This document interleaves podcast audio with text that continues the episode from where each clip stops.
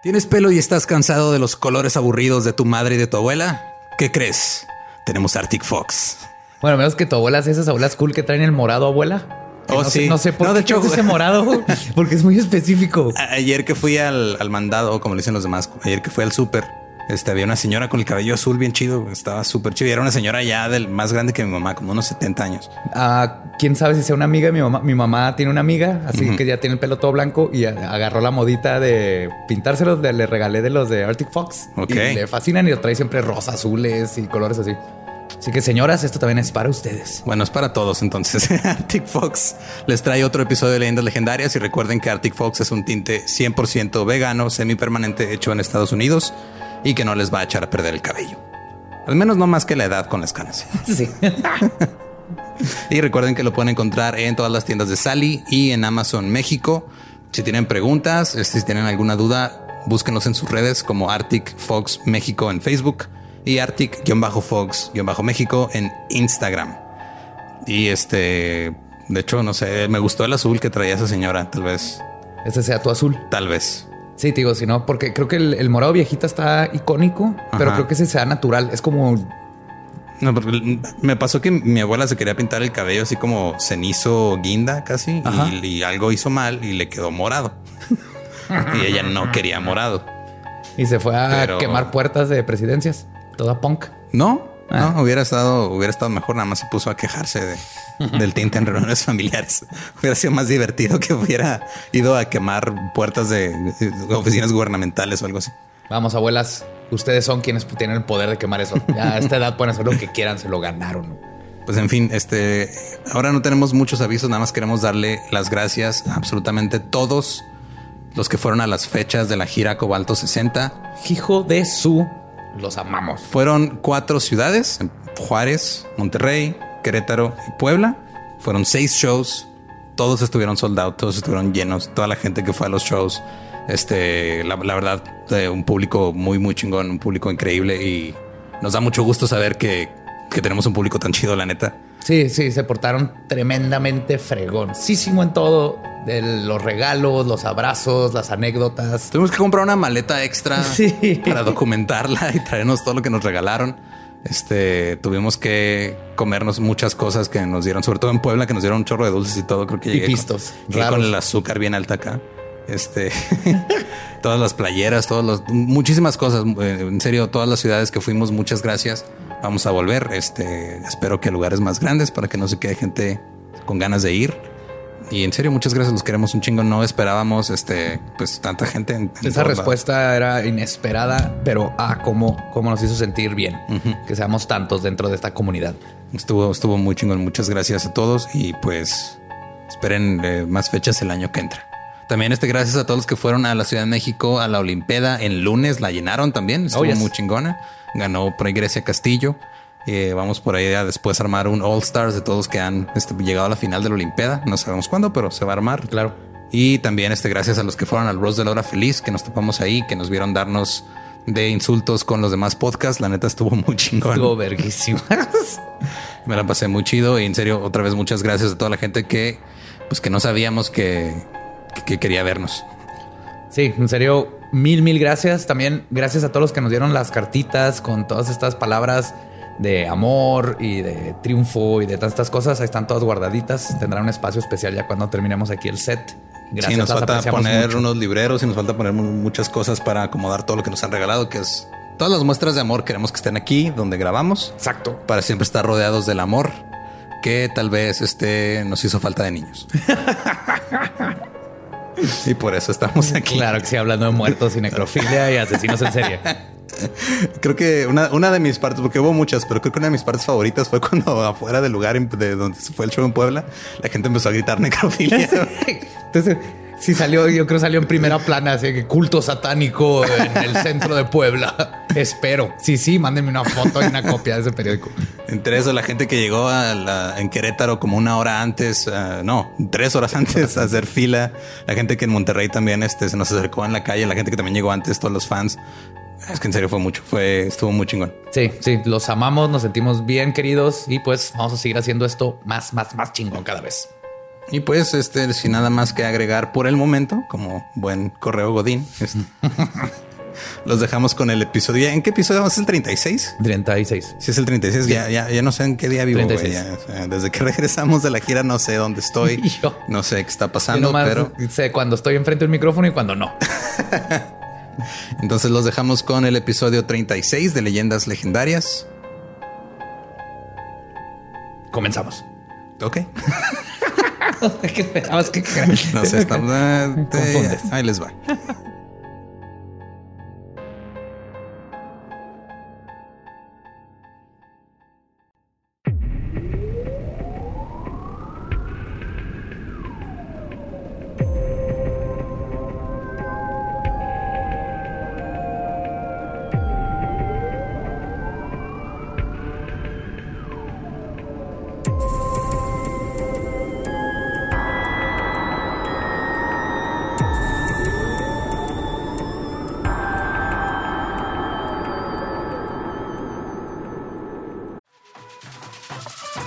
We got a bunch of fries, of course, because when you're Mickey D's, you got to get fries. Delicious.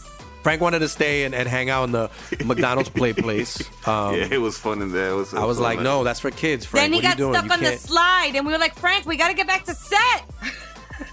We got back in time, guys. We got back in time. Oh yeah. McDonald's. Everyone has an order. Go get yours today. Ooh, ooh.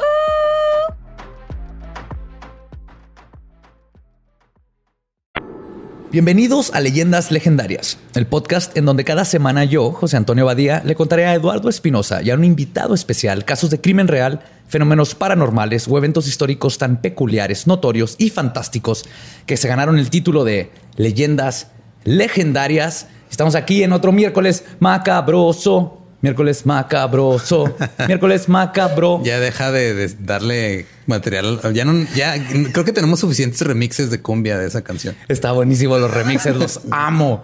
Como siempre, me acompaña Eduardo Espinosa. Aquí rompiendo ilusiones, como siempre. Sí, no, no me macabro.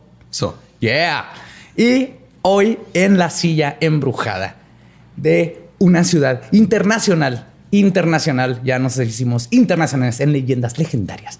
Les pido un aplauso, por favor, en sus mentes para Bernardita Rufi Nelly, directo de Chile. Qué tenebroso. Ah, qué país tenebroso. De las mejores dictaduras de eh, Latinoamérica. Sí, sí, no es- Muy si- orgullosa. No sé si sea Puro terror. O sea, mejor o peor. O sea, cuando una dictadura es tan buena que le tienen que, tienes que es, reconocer es que es la tan, mejor. es tan mala que es la mejor. Ajá, exacto. Ok. sí estuvo bien hecha. Sí, sea, sí, no se va- escatimó, señor, no se escatimó gastos. Si me vas a oprimir, Sí. oprímeme bien. Bien, Sí, claro. hecho. Si me vas a torturar, pa, poli. Sí, sí, sí. Inviértela a la tortura. ¿no? Obvio que sí. Hazte famoso, joven. No con los de ISIS que están inventando chingaderas con piedras y así. No, no, no. Bien hecho. Bien hecho. Electricidad en los huevos, como corresponde. como Para eso- corresponde una gran dictadura, por supuesto. Vaginas con ratas. Sí, señor. Ok, creo que vamos a tener que hacer un episodio de Chile. Sí, sí, sí, sí. Definitivo. definitivo. Perso- personajes legendarios. Augusto Pinochet. Sí, señor. Ay, señor Pinochet. ¿Y cómo estás? ¿Todo bien? Bien, Excelente. bien. Bienvenida, bienvenida a Ciudad Juárez. Ay, muchas gracias. Es mi primera vez aquí en esta ciudad, así que feliz. Excelente. Feliz. Pues, ¿estás lista para escuchar la historia que les traigo hoy? No sé si estoy lista, pero vamos. Pues ahí les va. En los 1800, una mujer cambiaría a la sociedad, la religión y la cultura de la ciudad de Nueva Orleans, en el estado de Luisiana, en los Estados Unidos, para siempre. Utilizando el poder del chisme, su inteligencia y mucha magia, una esclava libre se convertiría y sigue siendo aún en este tiempo en la reina del vudú. Les voy a contar la historia de, De Marie Beyoncé. Laveau. Es que el chisme, hijo. Es que el poder del chisme lo han subestimado. el chisme es el pegamento de la sociedad. Sí, Yo pensé que ibas a hablar de la Quintrala. Ahí te dejo otro personaje. Ah, sí, no, la Quintrala futuro. ya la tengo ahí Ah, muy sí, sí, bien sí. ubicada, Sí. con ya tengo los libros y todo. Por eso te pintas el cabello rojo, supongo, ¿no? Por la obvio, Quintrala. obvio, es un homenaje siniestro.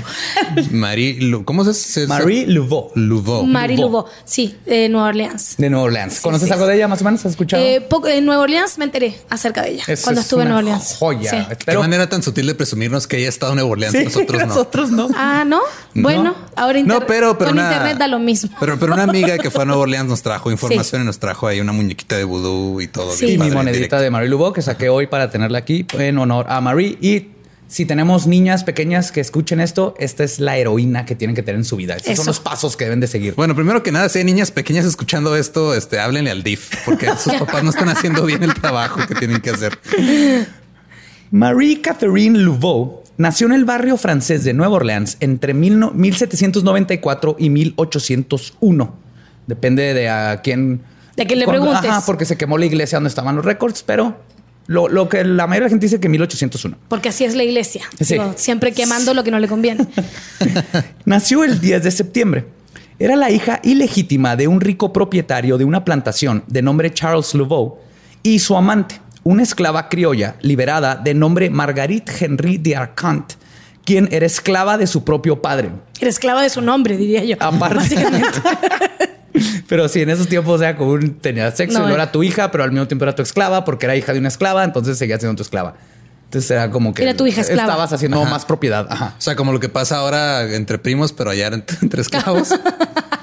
Básicamente. en algunos estados del norte que son todos menos Chihuahua. Todos menos Chihuahua. Hables Chihuahua, todos menos Juárez. a sus 18 años fue forzada a casarse con un hombre rico y blanco, con el cual tuvo tres hijos. Pero Marguerite. Qué bueno, no decir, lo- decir un hombre rico en esas épocas estás siendo blanco al mismo tiempo, no hay de Sí, otra. de. Claro, eh, es redundar, señor. Perdón. Sí, es redundar. Están en lo correcto. Un hombre rico, punto. Punto. Ya se imaginan de- perfectamente cómo está. Saben que tiene ya patillas en los cachetes. O sea, me estoy imaginando el personaje de Leonardo DiCaprio en, en Django y ya de Ándale, ahí me sí, voy de aquí a en adelante piensen en Django. así. Ok. Marguerite no lo amaba y pronto conoció a Charles, con quien tuvo un extenso amorío que resultó en quedar embarazada con Marie Laveau. Temerosa de lo que le pudiera pasar a su hijo si la gente se enteraba, ya que Charles Laveau era el hijo de un poderoso político de la época, tomó la difícil decisión de tener a Marie con Catherine, su madre y abuela de Marie. Catherine había sido llevada a Nueva Orleans como esclava de África Occidental en 1743 cuando apenas tenía siete años. Fue comprada por François Pommet, una mujer de ascendencia africana que había logrado comprar su libertad. Algo que Catherine repetiría, logrando también ella comprar la suya y eventualmente hacerse de un terreno y una casa. Marguerite tuvo a Marie en esa casa e inmediatamente se regresó a su matrimonio forzado. Y Marie fue criada por su abuela, que le impartiría los conocimientos del Vodun, la religión que había traído de sus tierras y la cual catapultaría a Marie al grado de una diosa. O sea, Una ma- dijo, mamá luchona, digámoslo. Mamá o luchona, cualquiera. sí, ahí- mamá luchona Abuela cualquiera. luchona. si mamá Sí. te encargo mi bendición, yo me voy Exacto. al matrimonio que, que Y no me tiene feliz. Exacto. Me voy a seguir de puta allá, tú me cuidas a la guagua acá. Sí, básicamente. Que sea lo que sea. ¿A quién no le ha pasado? Digamos, yo tuve un eje a los 22. No. Yo fui más o menos el mismo camino. Por ahí. Sí, Ajá. por el mismo camino. Nomás faltó Ok. el, el- Me faltó el, el, El dueño de el ricachón, rico. El ricachón me faltó. todos los 22 de los 23 y pues yo sin dinero también, entonces no. Sí, me faltó el ricachón. O sea, si está escuchando, eh, aún estoy disponible. Marie fue la primera generación de su familia en nacer libre. Y por esta razón la niñez de Marie fue bastante placentera a comparación de otros niños de su estado en esos tiempos. El 4 de agosto de 1819, a sus 18 años, Marie Laveau se casó con el inmigrante haitiano de nombre Jacques Paris. La pareja se casaron en la Catedral de San Luis en Jackson Square y el servicio fue realizado por el padre Antonio de Cedela, que aparecerá después en la historia. No le bastó con ser hija de esclavos, no, había que casarse con un haitiano. Con o sea, un haitiano. Porque si pudiendo mejorar para tu arriba. vida, pudiendo. arriba, no, no, amiga, no. Es que lo amo, mamá. Es que el ADN negro, pa, es que no. No hay cómo. Eso es ser feliz o ser menos feliz. El padre Antonio también era conocido como Pere Antoine. Y esto se los digo porque eventualmente tiene mucho que ver con, con toda la historia. Eso espero, porque si no. Sí. Su matrimonio no duró mucho y está envuelto en controversia. París desapareció y se presumió muerto en 1824, apenas un año de haberse casado. María insistió que había muerto y que era viuda. Otros rumoraban de que existían pruebas de que la había abandonado. Y muchos, la mayoría, creían que todo fue un plan de Marie y que lo asesinó y se deshizo de él con la ayuda del vudú. Sea cual sea la razón, Me gusta más la última opción. el vudú y Obvio. asesinato, Ajá, es- más- probablemente. Es Y- más emocionante. Y cuando conozcan la, la- el- quién es Marie. Yo sí lo veo más posible que haya dicho este vato no está chido. Bye. Bye, bye, bye. Sea cual sea la razón, París estaba fuera de su vida y se quedó con dos hijos para criar. Siguiendo la costumbre de la época, Louveau comenzó a llamarse la viuda de París. Entonces eras la viuda de la viuda. Ajá. Como viuda, O sea, Mar- porque hasta ya después de que se murió el güey, de todos modos seguías. Todavía es propiedad, claro. ¿Qué Todavía pedo? eso está- Ajá. Claro, el güey ya está muerto, pero tú sigues siendo propiedad del difunto. Aunque Sí, creo señor. que, aunque creo que ese, que ese machismo va muy por debajo de que eras esclava literal de alguien, de un hombre, ¿no? O sea, en estos tiempos creo que eso era el menos de sus problemas. Cuando verdad, literalmente podía, estaba, había una hoja que decía, tú eres mi propiedad y Sí, te claro. puedo cambiar, este, vender, todo eso. Que sea lo que sea, en estos tiempos Nueva Orleans era un lugar para estos tiempos como un poquito más avanzado. Por ejemplo, era por ley los esclavos podían ganar su libertad. Sí. Y esas cosas. En los demás estados no era tan común eso, no existía esta parte. Pues dentro de lo que cabe, Nueva Orleans era un, un lugar progresista. Menos peor Progresista. que el resto. Sí, o sea, él solo "Toda- tenemos esclavos, pero mira, eventualmente podrían Claro. ganarse su libertad. Si trabajan lo Si suficiente para juntar el dinero, se pueden Que si te comprar. puedo pensarlo como que es lo mismo ahorita. Si trabajas lo suficiente, te puedes retirar y entonces ya puedes jugar golf y comprarte un yate. Y por supuesto que no. sí. Como viuda, Marie comenzó a dedicarse a ser peluquera. Sus habilidades, extrema belleza y facilidad para el habla rápidamente elevaron su reputación y en poco tiempo se convirtió en la estilista de las mujeres ricas de élite de Nueva Orleans. Esto le permitió acceder a los chismes de los blancos en la ciudad, así como la de sus sirvientes y esclavos que también iban a cortarse el cabello con ella. Ah, no, yo no me cortaría el pelo con las mismas tijeras de mis esclavos. ¿Qué te pasa? Qué ridícula es esa. Esta historia es mentira. Eso no puede haber sido verdad. Yo no, no, señor. Por favor. Qué falta de respeto, atropello a la razón. No, señor. Digo, progresista, Nueva Orleans No, era progresista. Pero aquí se nota. Bueno, por hecho, eso, o sea, por eso llegó eh. Y, eh, claro, no dudo que haya. Se alguien lo que le haya hecho de pedo merecía. por eso. O sea, de seguro alguien dijo. lógico. ¿Lavaste las tijeras? ¿Me estás, me estás Sí. cortando el cabello con las tijeras para cabello más Sí, chino? seguramente una ¿O mujer blanca como yo dijo exactamente lo mismo son, Nueva son para cabello terso, ¿verdad? Sí. Porque Sí. No, eh, pero sí, eh, leyendo todo esto, es- creo que poca gente se pone a pensar cuando estás con tu peluquero o estilista. Hay dos cosas muy importantes. Uno, se enteran de absolutamente todo. Dos, es la única persona que le confías tu vida. Tiene una navaja en tu cuello, unas tijeras en tu sien y tú ciegamente estás ahí. Espero que ningún estilista alguna vez se pegue en la cabeza con un columpio y le pase algo así. Pero si truenan, tienen ahí a la víctima Y la, sentada. y la información es poder. Y tienen un montón de información. Sí, y luego, pues, y en esa se pone a cantar y se viste como Johnny Depp y ya valiste madre. Joana. ¿Sí era Joana? No me acuerdo. Creo que sí, no importa. Pero aquí es donde comenzaría su leyenda y su eventual coronación como la reina del vudú en Nueva Orleans. Pero antes de llegar a eso, hay que entender el contexto de esta religión y sus poderes, porque no podemos hablar de Marie sin saber de qué trata el vudú. El vudú llegó a Luisiana en los Estados Unidos en los barcos de esclavos que eran traídos de África Occidental. Exacto. Los esclavos tenían un conocimiento práctico de que las plantas y las raíces y que curaban y que podían matar. Además de sus propios sincretismos sobre deidades y naturaleza. El vudú se refiere a una religión derivada de las prácticas espirituales indígenas africanas que se originó en Benín y Togolandia, en África Occidental, y fue influenciada por el catolicismo francés que se desarrolló completamente en Haití. Ok. Y esto se debió a que para agregar insulto a la herida de los esclavos, cuando llegaban al nuevo continente, inmediatamente eran convertidos al catolicismo. Exacto. Les quitaban su religión de entrada. De Era, estaba prohibido. Todos los rituales vudú estaban prohibidos. O sea, llegaba a decir que quiero agua, no hay agua, pero toma agua en la cara para bautizarte, ¿no? Sí. Y de volada ya eres católico y tienes que comportarte como ¿Para católico. qué va a querer y- el agua? ¿Para bautizarse o para tomar? Sí. Porque para tomar no hay. Y lo creo que por eso digo insulto a la herida, porque es por- porque era te estoy bautizando no solo para que tengas a Dios, sino porque yo, lo- los católicos en el tiempo decían, estos son bestias, animales Sí, sí. de allá. No tienen alma. No tienen alma No y esto es lo que les va a salvar el alma. Les estoy haciendo un favor Sí, claro. a estos pobres animalitos. Bendita sea la, la Iglesia Católica. Claro, Bendita sea. sí, uf, uf. Sí, señor. Bellezas, ¿no? Qué bonita reputación tienen. Gra- gracias a Dios por la Iglesia Lo bueno, Católica. lo bueno que Sí. esto es, es lo, el, un- el único error que han hecho, ¿no? Sí, nada más de es el único escándalo. Ese es el único escándalo que ha tenido no, la no. iglesia, los esclavos y sus Sí, sí, sí. Qué bueno que en estos tiempos no hay escándalos. Como una herramienta de supervivencia, los esclavos mezclaron sus creencias con las impuestas.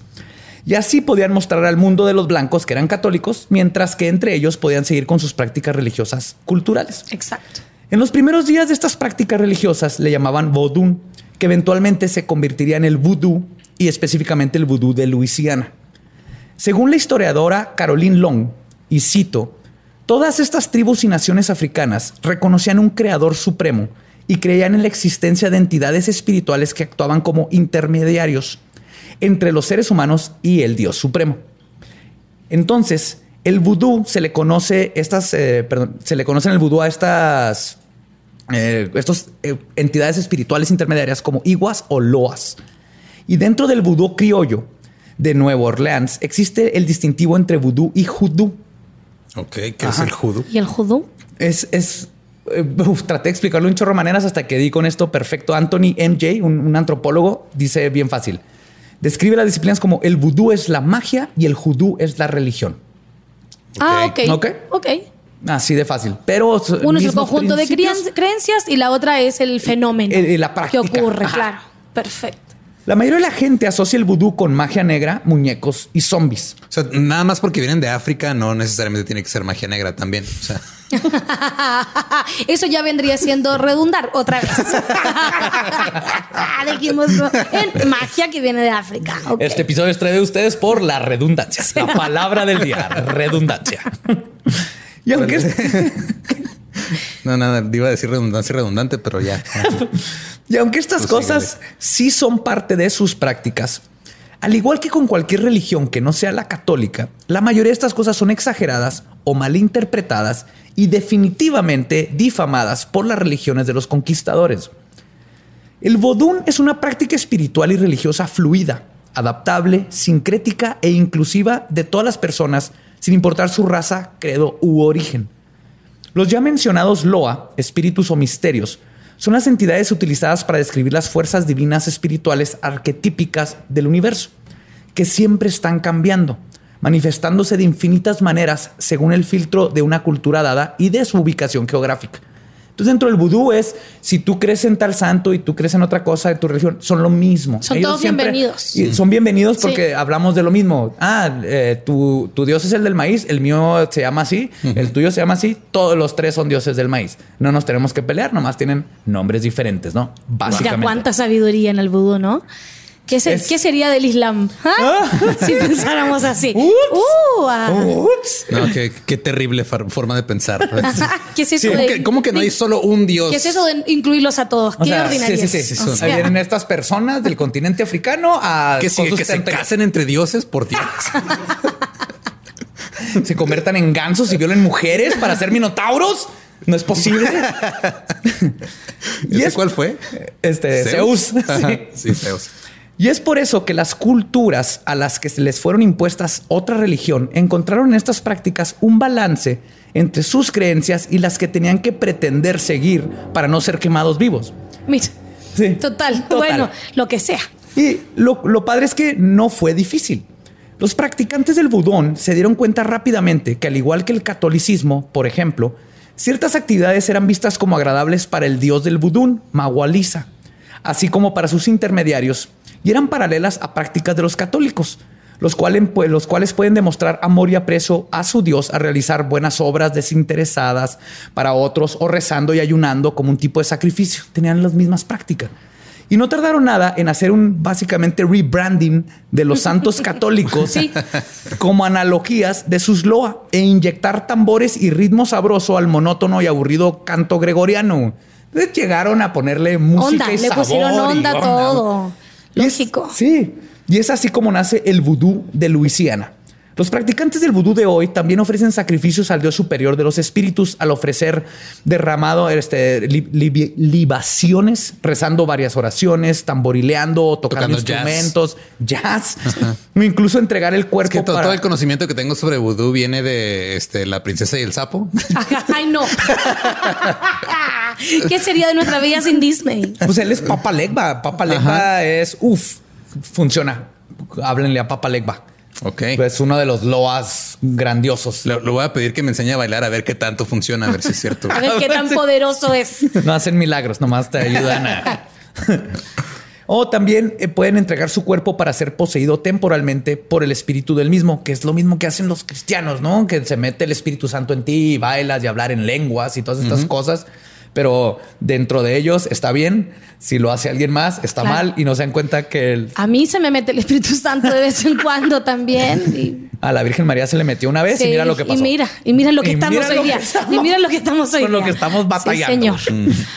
Las ceremonias de vudú generalmente son presididas por un sacerdote llamado Jungan o sacerdotisa llamada Mambo o Reina en Nueva Orleans. Estas personas generalmente están vestidas con prendas de colores brillantes que simbolizan todos los colores de la creación de la tierra, mientras que los fieles suelen vestirse de blanco. Igual que los católicos, ¿no? Nomás los católicos son uno, morado en Pascua y verde. Morado es en época Verde después de... que tocaste un niño. y- Amarillo es que necesitas Es que un niño. Estuve, espera, estuve en, en escuela católica, me debo acordar. Verde, blanco es este fiestas como Pascua y eh, Navidad y esas cosas. Verde creo que es así en el normal. Sí, y el, violeta mora- es como el violeta, muertos. En el violeta es este Funerales para el violeta es para cuaresma y para como preparación a la fiesta, algo así. Sí. Y había otro que creo que es el, el, el Piel verde negra es hay niños en el cuarto. Ajá, sí, algo así. Sí, y, y cuando tiene muchos colores, eh, es sacerdote gay. Ajá. Lo cual esperemos Se- que se sabe, suceda alguna se vez. sabe, sacerdote gay. Y también este, ya que les quiten el celibato, por favor. Sí, yo creo que eso arreglaría mil problemas. No, yo creo que no les gustaría. Porque ahí pierde toda la gracia. Porque La gracia es que están haciendo lo prohibido, es la gracia es la cochinada. Claro, o sea, la cochinada la- le das permiso y ya pierde la mitad de la gracia. Nah, no Ah, quiero. Les van a dar permiso, no. no, o sea, no quiero. les van a dar permiso de que lo No. hagan. Me voy una, y una pajita niños. para dormir y ya. que- Es como cuando tus papás te dicen, ah, puedes pistear, nomás piste en la casa. No, no quiero Ah, pistear. No, ¿para Nah, qué? Pierde toda la Me gracia. estoy revelando, mamá. La gracia es, es después llegar a los silicios y tener que. Ahí está. Ahí, pum. Y ahí viene esa adrenalina que te da ese silicio entre los huevos. ¿sabes? Eso. Eso es lo que hace toda la diferencia. Si le quitamos eso, le quitamos la vida, hermano. No, pobre sacerdote. Pues como pueden ver, el vudú y el judú es muy parecido a lo que en México conocemos como santería e incluso los rituales del enganga, ya que tiene las mismas raíces. Sí. Pero como mencioné, hay factores muy, muy- característicos del vudú que me gustaría aclarar antes de continuar con la vida de Marie Laveau. El primero y quizás el más famoso son los muñecos vudú. Contrario a lo que la gente cree, el principal uso de estos muñecos No, no me digas que no hay alfileres. Por favor, no me digas que no hay alfileres y que a la gente no le duele. Porque Sí eh, todo lo que amo del vudú está ahí. no, sí hay. Está ahí. pero su principal uso es para protección y curaciones. Al igual que toda la magia, es una herramienta la muñeca. Y quien la usa es quien decide si lo utiliza para bien o para mal. Si quieres usar los alfileres, funcionan. Si Eso. quieres usarlo para curar, funcionan. No, ya Es no como un martillo. Si quieres clavar un clavo, funciona. Si Si quieres quebrarle el cráneo a alguien, Claro, funciona. también, Exacto. también Es una funciona. herramienta nada más. Pero no es martillo blanco o martillo negro, ¿no? Cuando dicen magia blanco, magia negra. Ah, no, sé, si viene de. África, no sé. no estaría tan segura. Sí, si haces magia en, en- en Finlandia, obviamente no va a ser magia negra. Es magia black metal. Sí, es magia de elfos. Sí. Los muñecos de vudú funcionan con dos principios básicos de la magia: la ley de similitud y la ley del contagio. La primera nos dice que lo similar atrae a lo similar. Un ejemplo de esto son las pinturas rupestres, donde nuestros ancestros pintaban escenas de caza para que al salir a buscar alimentos, éstas se manifestaran de la misma manera y a su favor. ¿no? ¿Estás diciendo que los cavernícolas inventaron el secreto? Sí. Sí. Toda la autoayuda del mundo viene de la rupestre. Y es curioso porque todos lo tenemos. ¿Quién no escribió el nombre, tu De- nombre con el nombre de la persona que te gusta en secundaria? en un- en un corazón. En un corazón o, o un chorro de veces, porque tenemos el instinto de hacerlo. Y lo que estamos tratando de hacer es que eso se convierta en realidad. Esa magia la tenemos en los genes. Decreta, weona, decreta. Eso no, ya- Pero ¿quién diría que el hombre de las cavernas decía decreta, ojo, decreta? Y por eso, o sea, O sea, las- el mismo güey que hace que hacía las pinturas rupestres, si ahorita existiera, tuviera Facebook, se la pasaría compartiendo memes de Y un- manifiesta lo que quieres. No, y postales con puestas de sol. Ay, mucha, mucho amanecer. puestas de sol, pero con mamuts. Claro, que, que menos mal que en esa época no había fotos. no, La puesta de sol bueno. en Facebook. Girasoles, muchos girasoles. Pues la segunda ley se refiere a que cuando un objeto tuvo contacto con otro, los dos quedan conectados intrínsecamente para siempre. En la física cuántica le llaman entrelazamiento cuántico. Lo que están ahorita sacando, que unas dos moléculas están conectadas para siempre, no importa la distancia. Lo que le hagas a una, le pasa a la otra. Eso se llama amor. Oh. Pero Qué en pocas. en pocas palabras, esto significa que un cabello tuyo o un botón de tu camisa, aunque sea removido, mantendrá un entrelazamiento contigo y tú con el objeto para siempre. ¿Sí? En la práctica, ¿cómo funciona? Es que- no puede ser amor porque una cosa es un objeto y aquí ninguna persona es un objeto. Entonces, Depende de la persona. buen punto. Buen punto, no lo había pensado. Bueno, si, si quieres, si quieres ser un objeto, hay consentimiento que sea lo que quiera también. Sí, sí, sí. Hay prácticas bonitas cuando te dejas ser un objeto. Sí, úsame como objeto. Tómame. Te usan de mesa. Tómame. Para dejar ¿Sabes el- que si hay gente que hace eso, güey? Es que eh, lo tengo Sí. de presente porque Sí. yo, yo creí que no, o sea, que la, la sumisión no llegaba a ese grado. Pero hay, hay sumisión que es como no sexual, que nada más es romántica. No tiene nada que ver con el tema. Pero hay gente que se hace pasar por como por muebles o cosas Sí. inanimadas en su casa, nada más por ser sumisos. güey. Sí, y pasa y tú dejas y vas la cerveza encima en su espalda. Ajá, yo no sabía que Qué relajante, existía. ¿no? Así, hoy, hoy nomás tengo que hacer una mesa. Mi único trabajo es no moverme, güey. Qué a gusto. Creo que mucha gente le haría bien después de, de mucho tiempo de trabajo. Nomás, hoy no tengo que hacer nada. No me tengo que estar aquí. Y de repente van a poner unos nachos en la espalda. y mientras no se cagan los nachos y se viene Todo bien, trabajo. todo no me bien. tengo que Lo hiciste perfecto. horario. Me va a regañar mi jefe. Qué fregón. Yo creo que es qué bonita práctica. Me Sí. ¿Qué quieres todo. ser cuando grande? Mesa. Una mesa, una mesa, qué chingón. No mames, ellos no se preocupan. Eh, una mesa no se levanta diciendo, ¿qué es ser una mesa?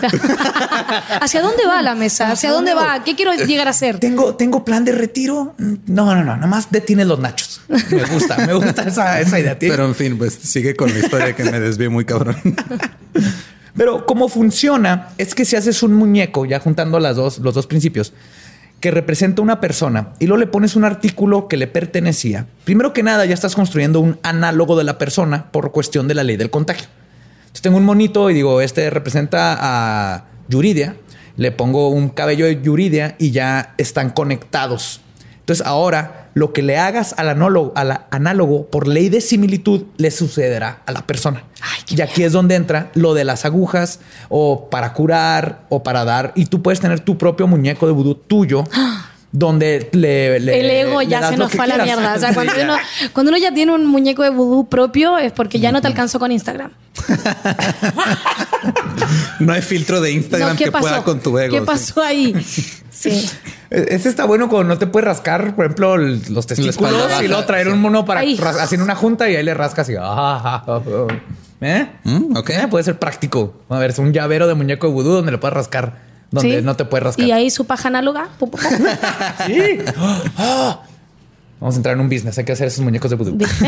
Yo creo que ahí está merchandising de Sí. leyendas legendarias. ¿Quieres un muñequito de vudú? Para sí, rascarse. señor. Para, para rascarse pajas. para darse pajas en horario laboral. ¿Te estás masturbando, Gutiérrez? No, no, Como no. si, la- un o sea, como si la única razón por la que no se han hecho pajas en horario laboral es porque no tienen un No tiene muñeco muñeco vudú, por supuesto. Pero les podemos presentar una forma más práctica y mágica de hacerlo. Claro, y estética y plástica. Y el, el arte. el segundo aspecto más característico del vudú y mi fobia más grande en la vida es la práctica de convertir personas en zombies. Ay, A diferencia de los muertos reanimados hechos famosos por Hollywood, los zombies del vodú son muy reales.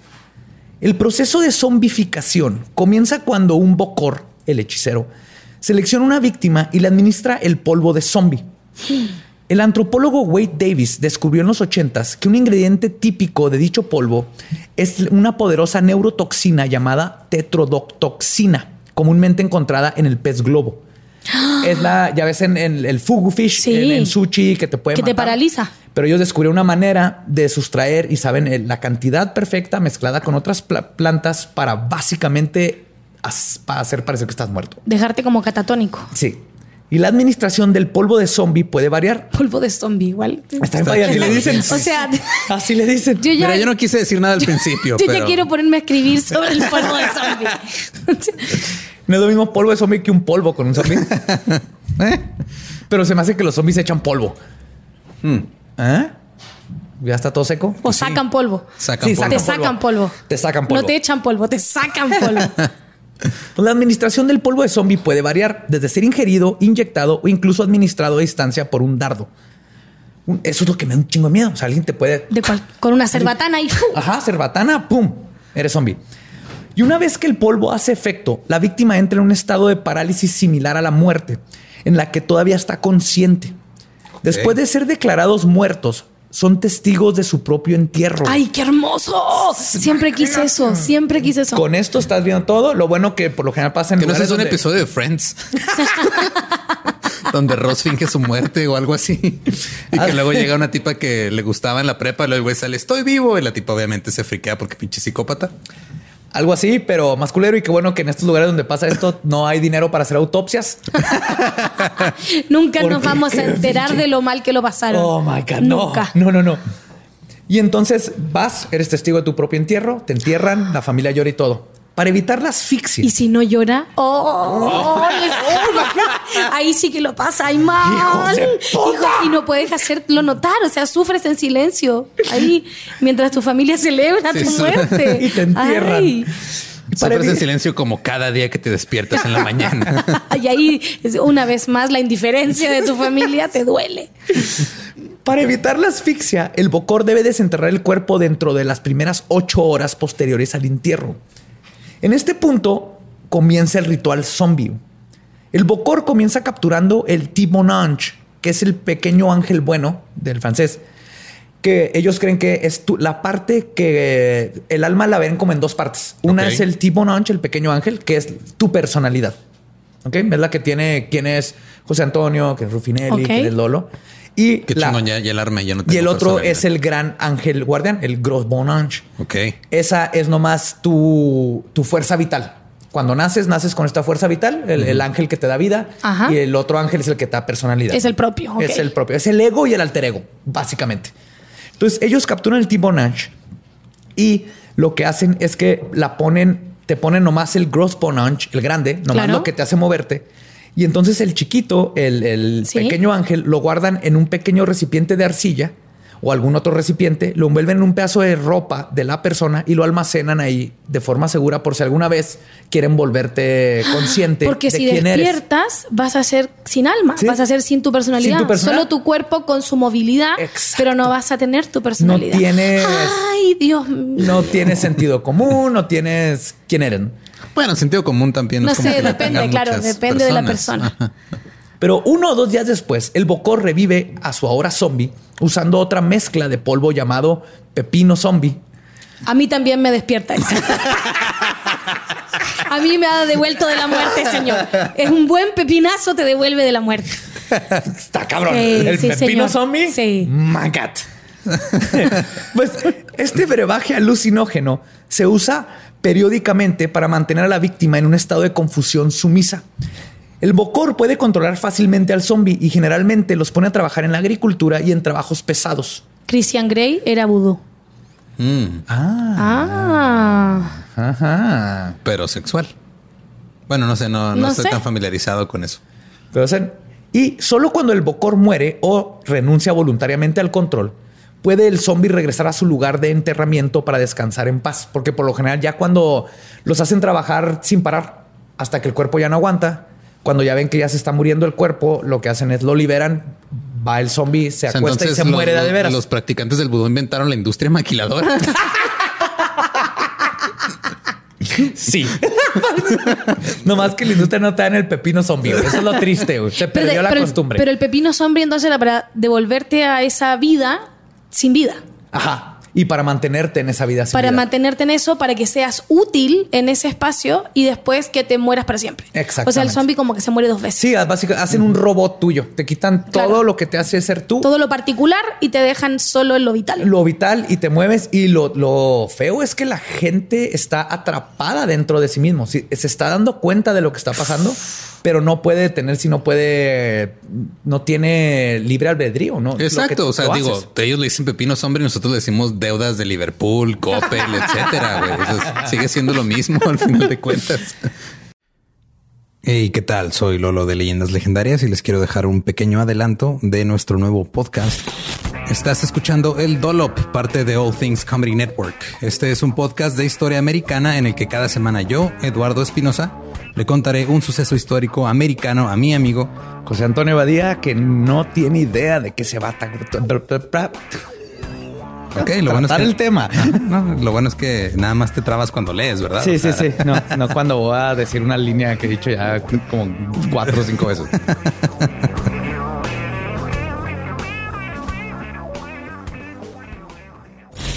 De joven comenzó a trabajar en barcos y en 1816 fue capturado por el pirata Jean Lafitte en la costa sur de Texas.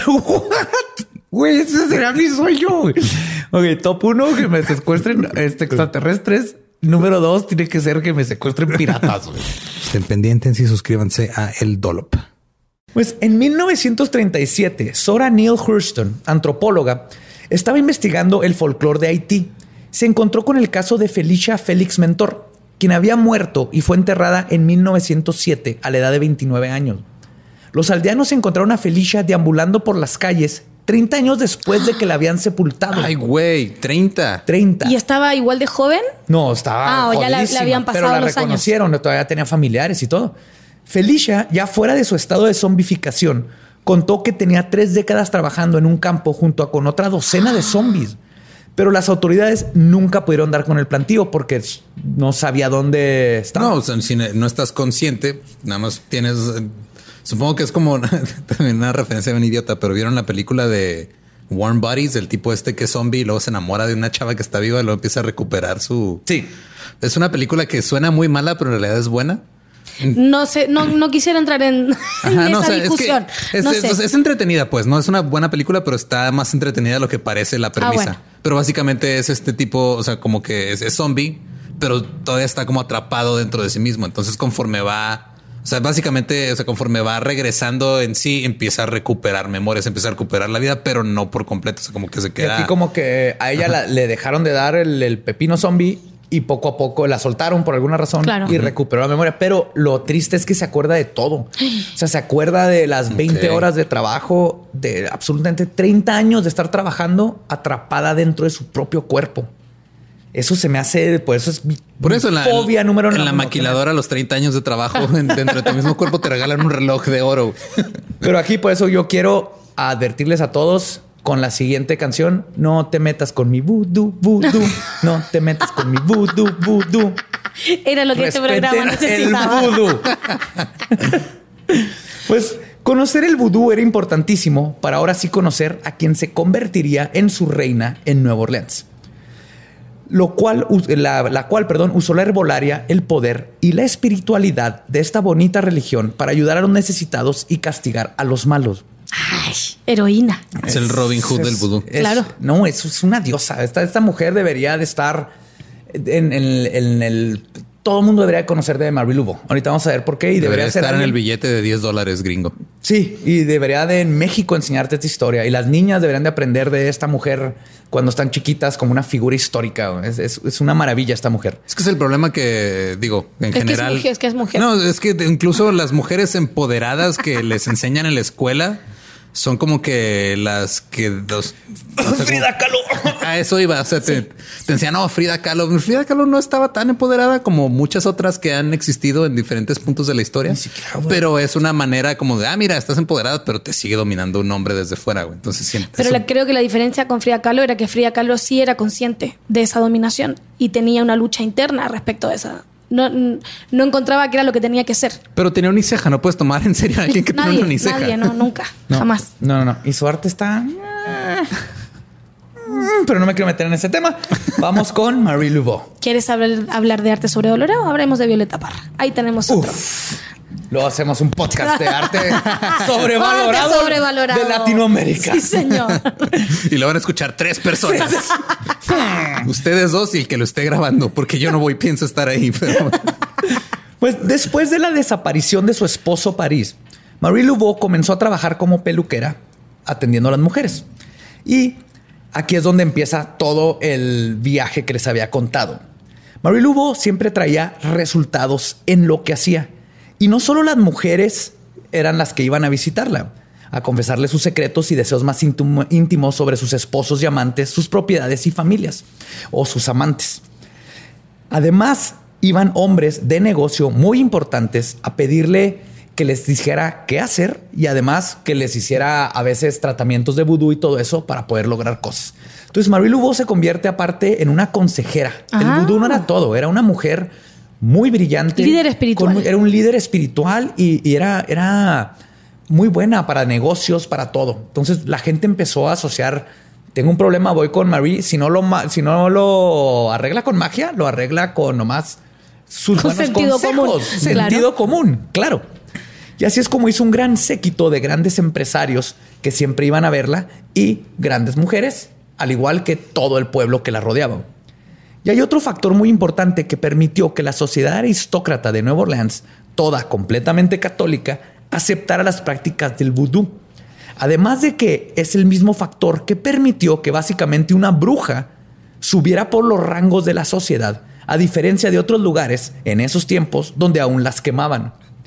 Marie Laveau fue criada como católica romana. Asistía a misa todos los días y a menudo ayudaba a varios ministerios parroquiales de la catedral que lo llevaron a desarrollar un lo que lo llevaron a, desarrollar una estrecha amistad con el rector de la catedral, Pierre Antoine, quien fue el que la casó. A pesar de que Marie era abiertamente practicante del vudú, Pere Antoine continuó ofreciéndole los sacramentos católicos de la reconciliación, Eucaristía y el matrimonio que le dio.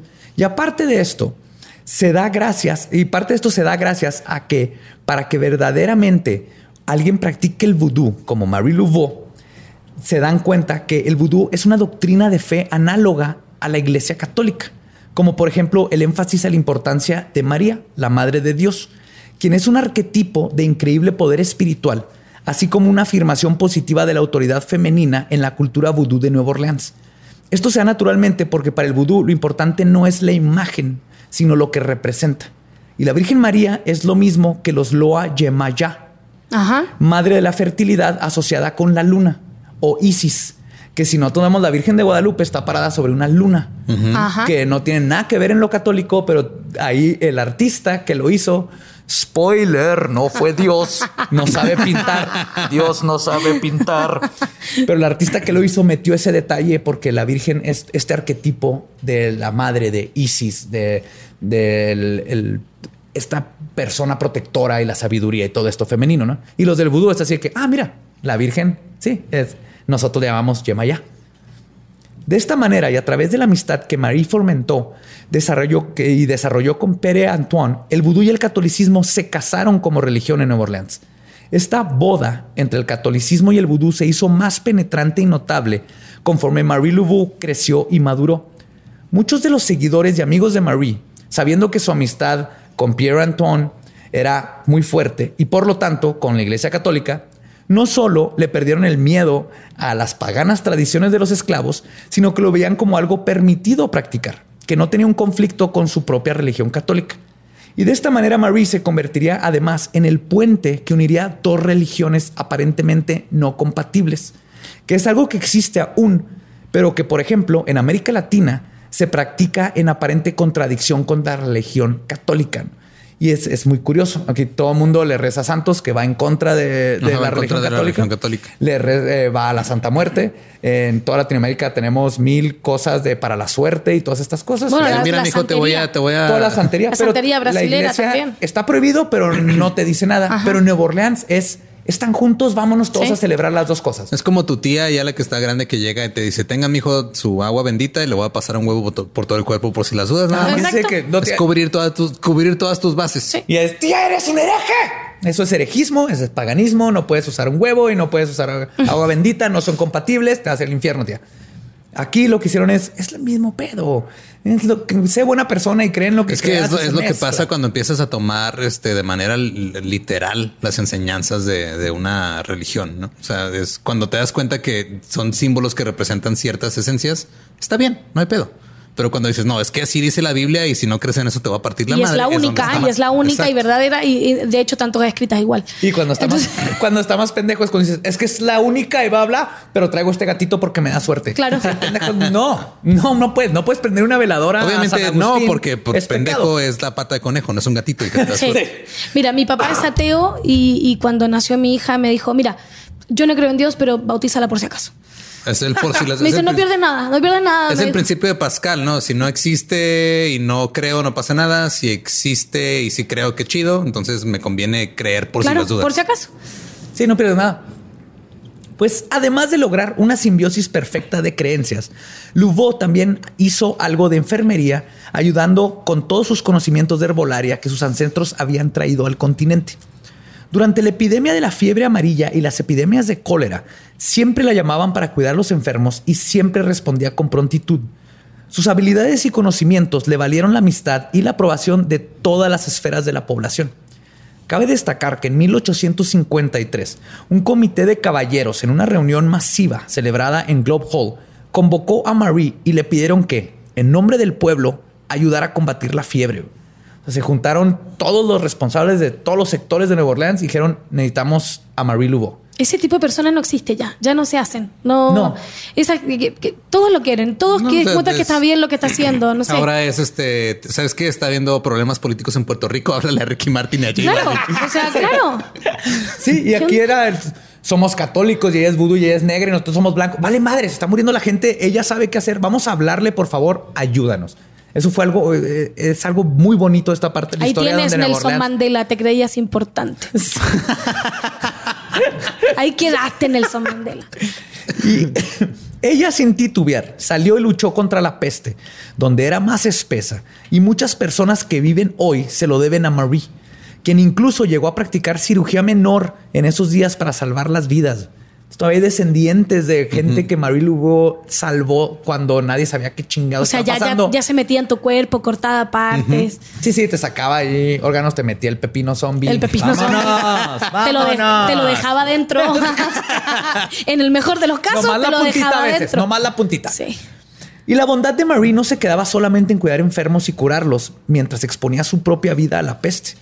Se dio a la tarea de alimentar y cuidar a los presos en el corredor de la muerte, práctica a la cual Marie se oponía y que veremos que también influenció. Ahí quedaste, Teresa de Calcuta. ¡Pum! Pum, esa era una- hijo, es lo peor, Marie, no me, no me hagas empezar. con No esa- me hagas hablar de Teresa de Calcuta.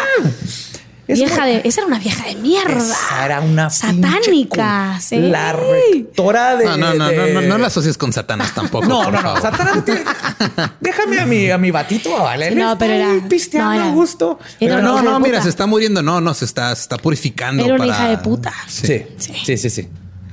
Es muy conocido que después de curar a gente con una mezcla de vudú y hierbas, solía citar a Lucas y Marco de la Biblia, diciéndole a sus pacientes curados, y cito, váyanse de este lugar y no le digan a nadie quién hizo esto por ustedes. O sea, no buscaba fama, era tomen, váyanse, nada.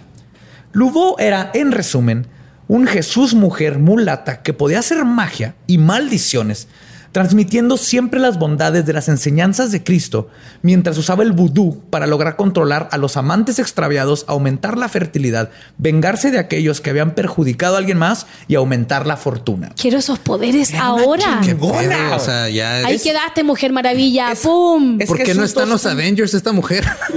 Es Jesús 2.0, está más chingón, es una mujer que hace todo, todo. La fama de la reina Marie ya estaba bien asentada. Había estudiado vudú con el líder de la religión John Bayou, que era en ese tiempo. Sus clientes confiaban en ella y su reputación era impecable como persona y como sacerdotisa de vudú. En 1826 conoció el amor de su vida, Louis Christophe Dumensil de Galipion, un hombre blanco. ¿Por qué quien- no te trabas en nombres franceses, Claro. pero 100 palabras? Porque, ahí les voy a decir por qué. en español. Porque no saben si me trabé, porque no sé si lo pronuncié bien.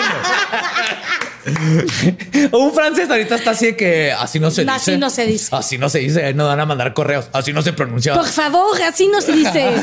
Por favor, de respeto Por con la cultura. Es una, es una ilusión, ¿no? ¿no? Es una ilusión. Él era un hombre blanco quien era miembro de una prominente familia local, Ahí la cagó. ¿Viste? Se tenía que meter con un blanco. pero hizo algo bien bonito. Sí, pero, pero negra, poderosa, pa, se Sí. afila un blanco. No, eso no está pero bien. ahí te va, esto es lo padre. No, y él era, él fue cool, ahí te va. A ver. A pesar de que Marie era libre y Nueva Orleans era bastante progresivo para sus tiempos, el matrimonio birracial no era permitido. Así que Louis Christophe Dumézil de Galepion cambió legalmente su raza a mulato para poder casarse con Marie en una boda civil. Qué chingón, Y güey. vivió Eso. el resto de su vida Eso como sí mulato. ¿Y qué hizo? ¿Se pintó con carbón? ¿Cómo, ¿Cómo, cómo cambias tu raza? No, eh, es No, blackface, pero legal nada Pero, más. ¿Dónde el vitiligo, amigo? Legalmente era mulato y tenía menos derechos que ser blanco. Como Michael Jackson. Como ah, no, lo hizo al revés. Muchos derechos. No, Michael Jackson Jackson, lo hizo al Michael revés. Jackson tuvo lo mejor de ambos mundos. Es- Podía cantar y bailar bien chingón y este Y afilarse a- niños. Exacto, sin tener consecuencias. Lo mejor de la iglesia Lo católica mejor. y lo mejor de los negros. lo mejor de los negros. Claro, un gran pene y se afilaba a niños. Lo mejor de ambos mundos. Pero eso hizo y fuera de eso Christoph nomás fue su esposo, no, no figura aquí, fuera como su pareja de Marie. Nunca, nunca se impuso, nunca nada. Pero sí me hizo bien padre esa parte de... Imagínate No puedo casar, ok, entonces ahora soy negro, cabrón. Pero imagínate, se le imponía a Mari. Mari lo sacaba cagando. O sea, si no había claro, posibilidad no. de que Eso ese es hombre se quisiera imponer sobre ella. O sea, Pero aquí, no si ya se casó después de tantos años. Es sé como que el mío, Paris es lo como el mandó a la mío, no puede, no tiene. Ya cuando se casó con este, sé que ya fue, porque era, tenía 15 años la primera vez que se casó, ¿no? Ahorita se casa y yo sé que ya lo hizo Marie porque quiso. ah, claro, fue no con tenía que hacerlo, tenía todo en el mundo, no necesitaba un hombre. Ya, ya era, dominaba Nueva Orleans. Si se casó con él era porque era alguien importante en su vida. ¿no? Sí, y luego Pepino Zombie fa- francés, pues cabrón. Le pepiné, Fran. Le pepiné, zombie. Le Le pepiné. pepeu, le sombe. Le pepiné, zombie. Le pepeu, le sombe. Marie tuvo cinco o 15 hijos con él. ¿Cinco Depende de la o fuente. 15? Sí. Bueno, Depende, de la fuente. O sea, depende de si la fuente se rompió 5 o 15 veces. O sea, esa pobre mujer ya le aplaudía como foca. ¿Cómo? ¿Qué tipo, ¿Qué tipo de vudú tuvo, tuvo que aplicar para, para reponer eso? Ese de, que Agarraba fatal. su muñequita y nada más se cosía la Se cosía. Ahí con hilo de saco de harina. Pobrecita. Pobrecita. Pero, pero, a final de cuentas, Sonreía hasta el ombligo. Así era una cosa, pero ¡pum! a final de cuentas, no importa la fuente, porque solo dos sobrevivieron para llegar a la adolescencia y solo una llegó a la edad adulta. Entonces, Uf. ya. Digo, pero en esos otros tiempos. tiempos. Ajá. ajá. Bueno, a veces uno también quiere matar a sus hijos. O sea, no la, no la culpo. Antes Capaz estaba más yo- fácil, nomás Sí, los tenías y solitos cierto. la naturaleza los mataba. Ajá. Finalmente terminó su carrera de estilista para dedicar todas sus energías a criar a su prole, su gente y hacer trabajos de vudú. Pero de ninguna manera perdió su clientela, ya que cuando se instaló en la vida doméstica, también se propuso a convertirse en la legendaria reina vudú de New Orleans. La reina del vudú era visitada, era vista paseando por las calles con Zombie, una serpiente que era su familiar, no familiar de familia, familiar como bruja. Familiar de bruja. ajá. De bruja, ¿no? Que tienes un espíritu en Ah, forma de animal que te cuida. Siempre la traía alrededor de su cuello. Siempre enredada ahí. No, no, esa era Salma Hayek. Te está confundiendo. te está confundiendo, amigo. Durante este periodo, la reina Marie orquestaba sus rituales en su hogar en Vieux Carré, donde la Vu conservaba, conversaba con sus clientes que se reunían con ella para platicarles sobre cualquier problema que estuvieran teniendo. En su patio trasero hacían ceremonias donde conjuraban el espíritu de la edad, deidad Dambala Wedo, que es el Loa de la creación y dios de las serpientes, que se manifestaba a través de Zombie, la serpiente, haciéndola bailar frente al fuego, ondulando al ritmo de los tambores. Fue en esta casa donde la Vu forjó uno de los más famosos milagros. A mediados de 1830, un rico y respetado empresario de Nueva York visitó a la reina buscando lo que por lo general buscan los respetados empresarios. Ayudar para sacar a su hijo de la cárcel, quien había matado acusada, quien- a, a quien habían acusado de violación y asesinato de una prostituta. Un clásico. Clásico, ¿no? Cualquier país latinoamérico tiene esa historia. Tienes eso. Cualquier. Clásica, clásica trama de Sí. drama de la abogados gringos. güey.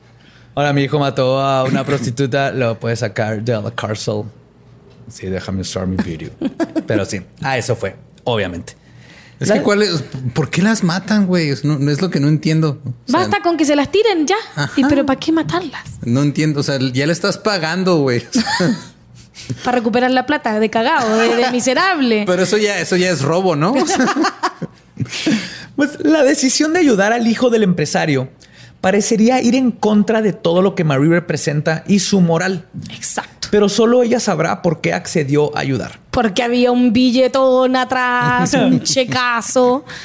Pero no sin antes pedir a cambio de sus servicios una enorme casona perteneciente al empresario localizada en Rue Saint Anne. Así cualquiera cambia sus principios. Más tarde, ese mismo día, Marie Laveau salió de su casa con zombie enredada en su cuello. Es que esto se me hace tan verga. Está bien chingón. Espérate, o sea, y la, la serpiente se llamaba zombie. Zombie, Sí, la serpiente se zombie, llama zombie. y se mueve y así Bueno. la traía siempre. Entonces, ver esta Tipo mujer medusa, así. Como medusa con su serpiente y todo el mundo era, no mames, ahí va Lubao. Se me hace chingoncísimo. Un día quiero ser Lubao. güey. Ah, ok. Entonces salió caminando, se dirigió a la catedral de San Luis.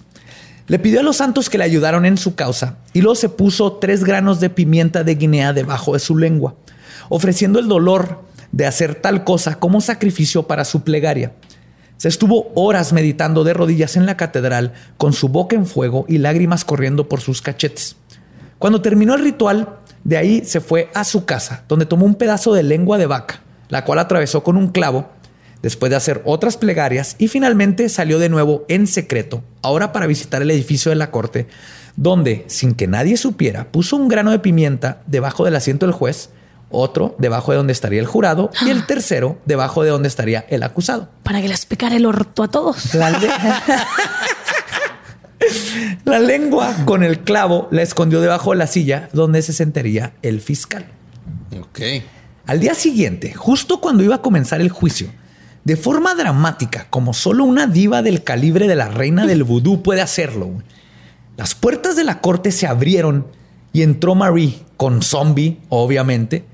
Sin decir una sola palabra, se sentó en la parte de atrás de la sala, donde escuchó el juicio en silencio. Por los comentarios del juez durante el juicio y la lucha de, perdón, y la lucha a medias lanzada por la fiscalía, quien en ocasiones batallaba para hablar la lengua, La lengua con el clavo. atravesada con el clavo. Era evidente que el juicio se había inclinado a favor de los acusados. Al final del día, tanto la defensa como el Estado de Luisiana habían descansado sus casos y el jurado regresó con un veredicto de no culpable.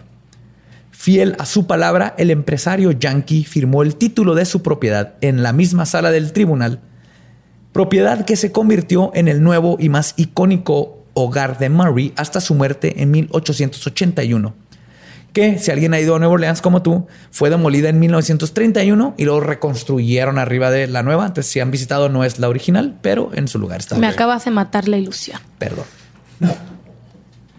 Voy a eliminar esas fotos de mi álbum.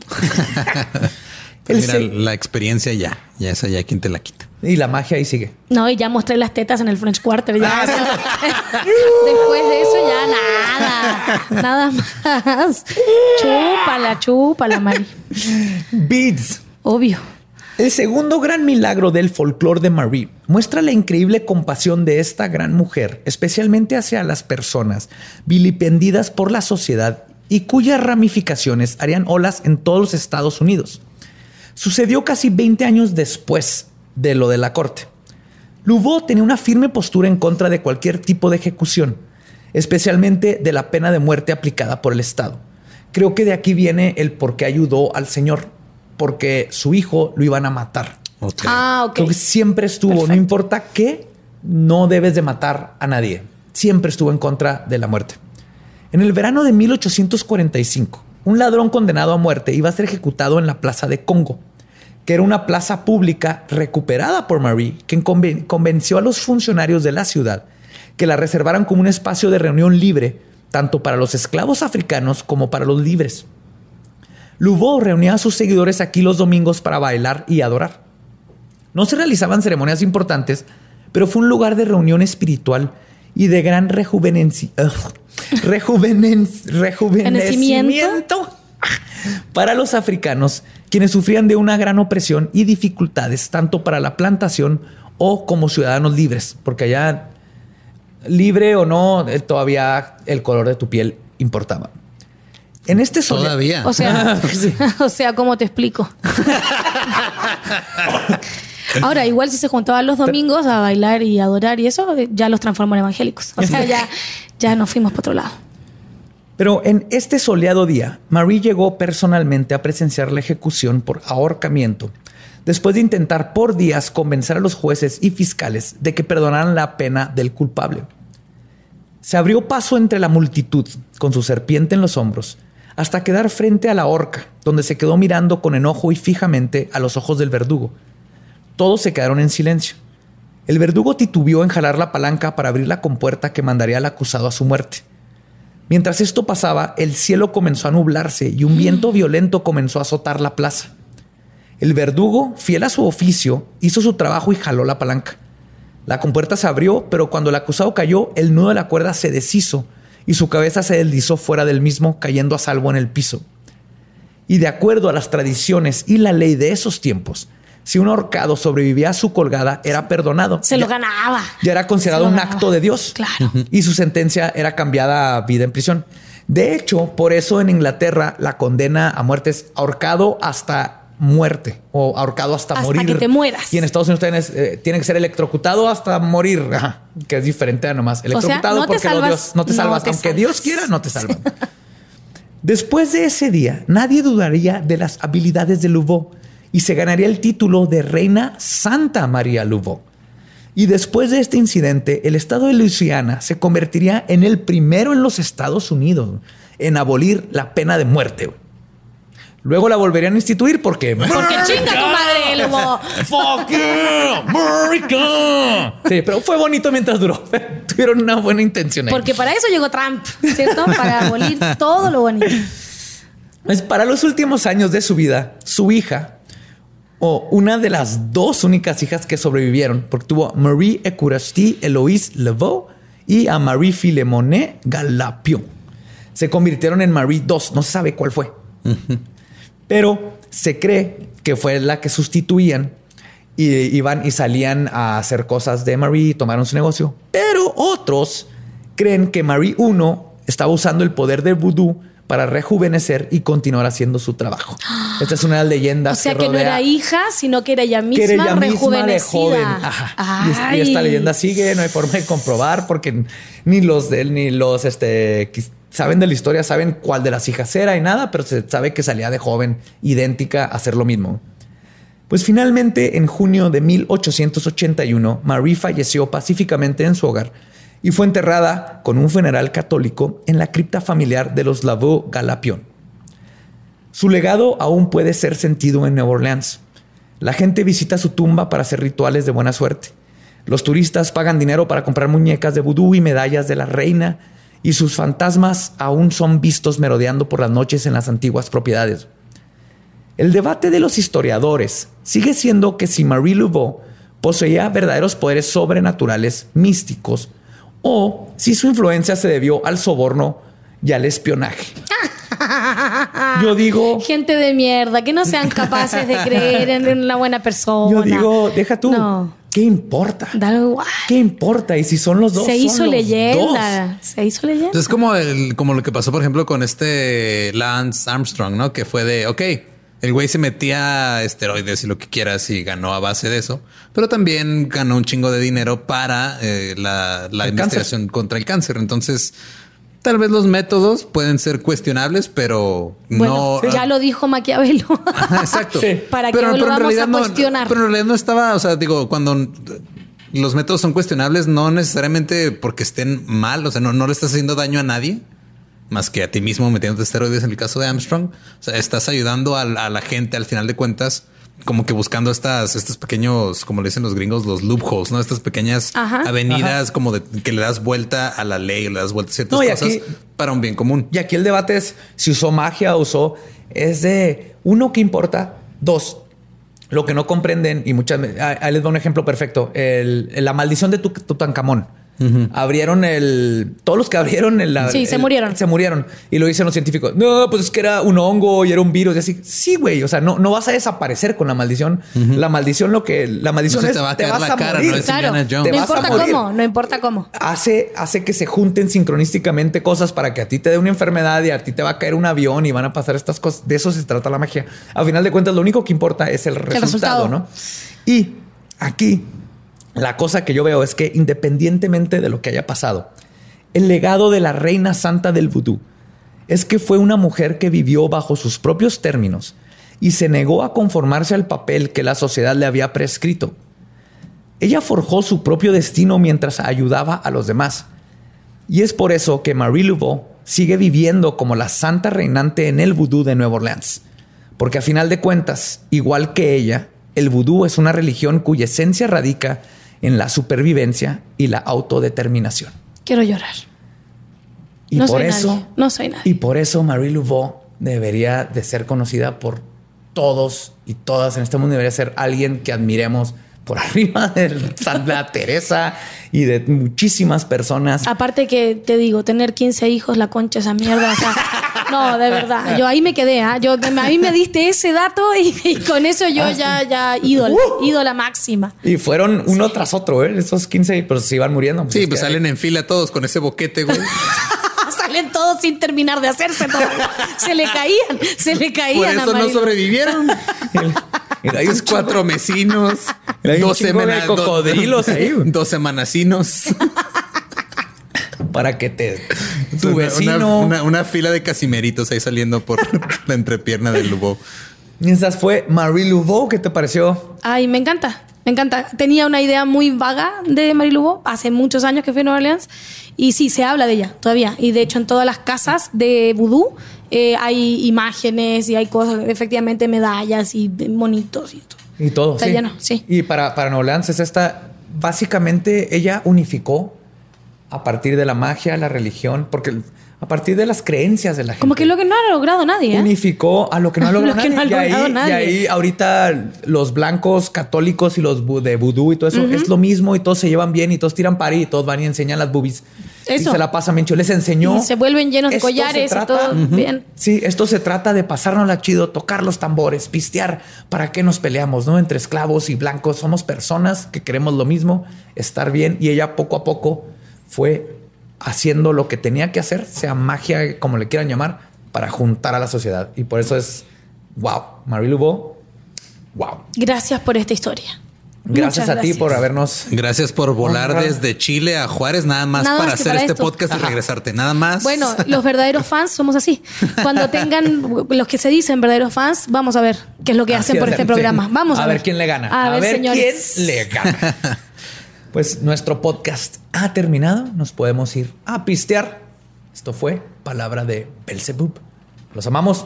Nos escuchamos y vemos próximo miércoles macabroso. Pero antes de irnos, este, tus redes sociales, que Ah, te siga la tonto, gente y todo eso. ¿Cómo, ¿Cómo te encuentra la gente en Soy redes arroba sociales? marilubo y, eh, y aquí están mis boobies.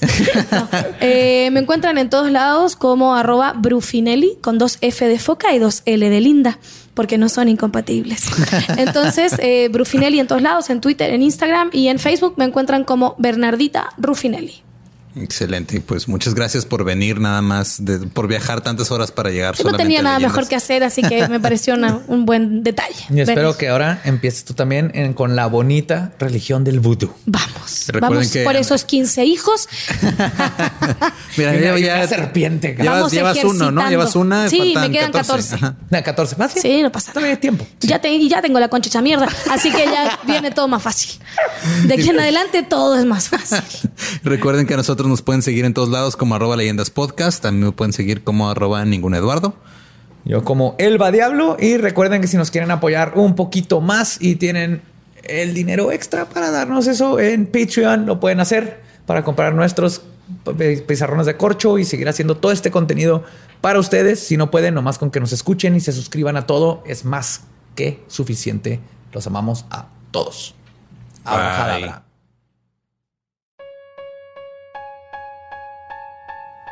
Yeah, hey, hey. Llegamos a su parte favorita donde les pasamos todo nuestro amor y maldiciones este, la parte de los saludos, obviamente. Espero hayan disfrutado ese episodio. Espero eh, les hayan encontrado en el vudú una nueva religión bonita. Está chido, la neta. Yo quiero pepino zombie. No, eso sería horrible. Perdón. Eso se oyó horrible. Algo que nunca se escucha horrible es decir voy al del río que te traigo. Pero ya todo el mundo dice eso. Entonces, mejor ahora cuando alguien vaya del río y regrese, tú le vas a preguntar ¿qué me trajiste? A ver, ¿qué me Wow, trajiste? ¿Qué te ¿Eh? traje? ¿Qué te- Esta. No. Esta bonita selección de botanas y licores. Sí, bota. Y- y una lata de frijoles. Pintos. Entonces ya saben, si no te dicen voy al del río que te traigo, cuando regresen tú diles ¿qué me trajiste? Ajá. Sí, hay que ponernos agresivos. Y aquí a ti qué te trajeron. Así, así como un niño chiquito eh, cuando estás con tus primos después de Navidad. Decía, a ti qué te trajeron. El mío está más chido. Sí, yo con mi He-Man. Pero bueno, pasemos a los saludos. Ahora saqué muchos porque como casi siempre pues te digo 10 y me llegan muchos más. Ajá. Pues ahora voy a decir más de 10 a ver qué tal. Ah, de hecho, sí, quiero, quiero empezar con un saludo y una felicitación a una banda de aquí de Juárez que se llama Vitral, que es una de las mejores bandas que, bueno, es de mis favoritas, mínimo aquí en Juárez. Acaban de sacar material nuevo, lo pueden buscar en Spotify como Vitral con B de vidrio. Y si escriben vidrio con B grande, pues este, terminen la primaria, por favor. Hablando de cosas con B de vidrio, este, un saludo también para Ari de Viva Aerobús, este Ari Arandanito, que nos topó ahí en el aeropuerto de Monterrey Ah, y nos, ¿cómo dijo, no? que nos dijo que Carlos Trejo se acababa de ir del aeropuerto. Eh, uno de estos días, uno de estos días, Trejo.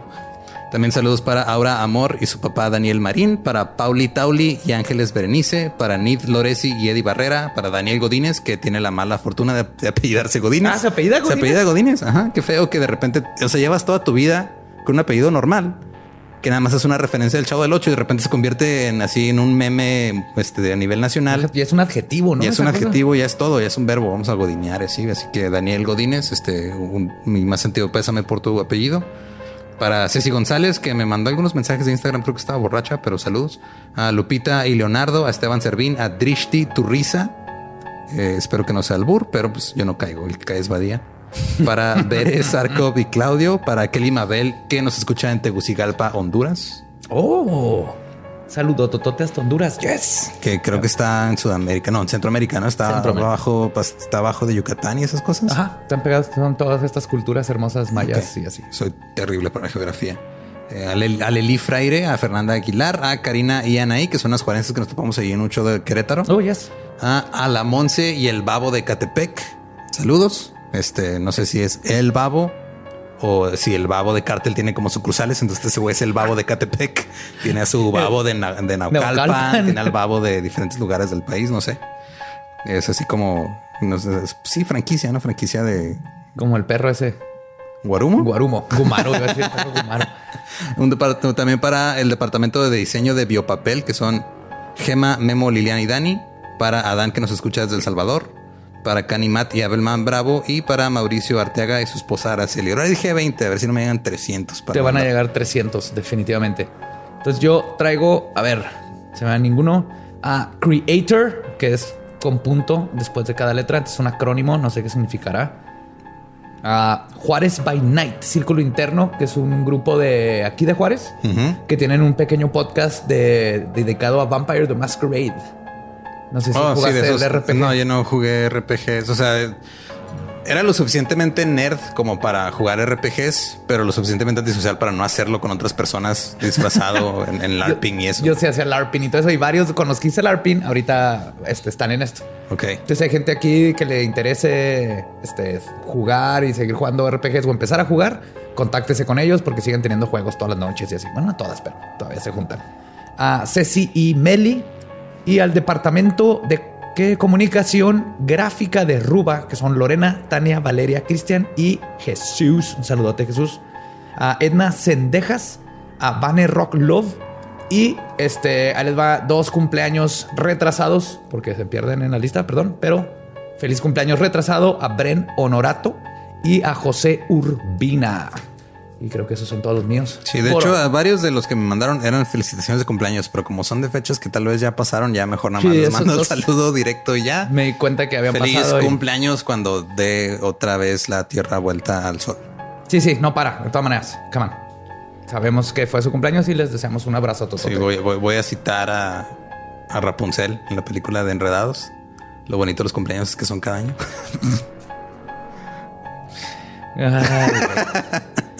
este. Mm, creo que con eso podemos cerrar este programa de vudú, zombies y películas de Disney de Rapunzel. Nos escuchamos y nos vemos la próxima semana en Leyendas Legendarias. Bye. Bye.